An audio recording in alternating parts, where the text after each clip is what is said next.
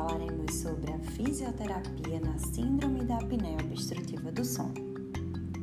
Os distúrbios de sono compreendem uma vasta gama de condições clínicas capazes de interferir negativamente em todos os órgãos e sistemas, e em particular no sistema cardiovascular. As consequências são inúmeras e não limitadas à fase em que estamos dormindo.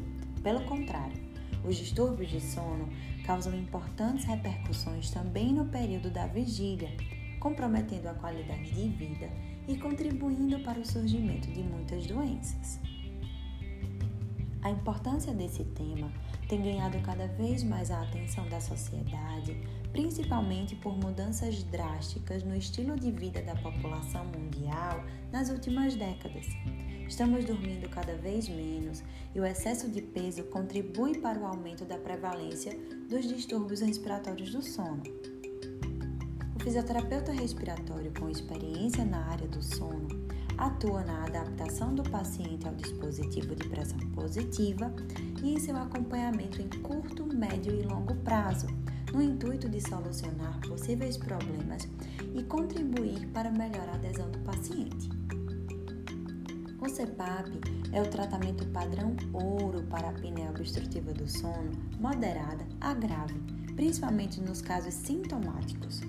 Pode também estar indicado em algum, alguns casos de apneia leve, com presença de sintomas e de outras comorbidades.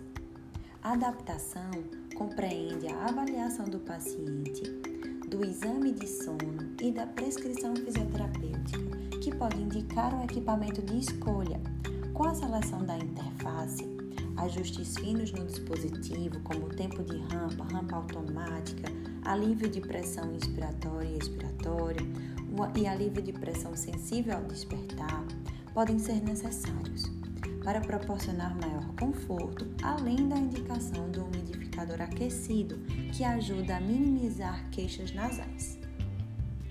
A adesão ao CPAP ainda é um grande desafio e a fase inicial parece ser crucial, uma vez que alguns estudos sugerem que a primeira semana de uso do CPAP pode predizer a adesão em longo prazo. Assim, quanto melhor for o primeiro contato do paciente com o CPAP e mais abrangente for o suporte profissional que ele tiver nesse início do tratamento, melhores devem ser os resultados. Durante o processo inicial do tratamento, o acompanhamento do fisioterapeuta permite identificar, corrigir e comunicar à equipe problemas relacionados ao uso do equipamento, como vazamento pela interface, aerofagia, fixação inadequada da máscara ao rosto, queixas de irritação nasal e ocular, ressecamento de via aérea, lesões de pele, melhora ou piora de sintomas além de orientar o paciente sobre a conservação do equipamento, a periodicidade de higienização e a troca de filtros. A monitoria da adesão ao CPAP é feita objetivamente, com o uso de cartões acoplados aos equipamentos. No entanto, o acesso remoto aos dados registrados pelos equipamentos mais novos permite a análise precoce e à distância dos resultados do tratamento facilitando a atuação do profissional, que pode imediatamente verificar o problema e corrigi-lo com maior rapidez.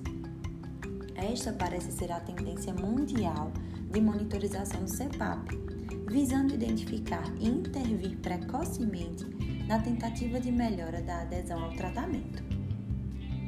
No, tratamento a médio e longo prazo, o acompanhamento com o fisioterapeuta possibilita realizar ajustes na máscara e no aparelho e identificar se a pressão do tratamento está adequada ou se precisa ser ajustada.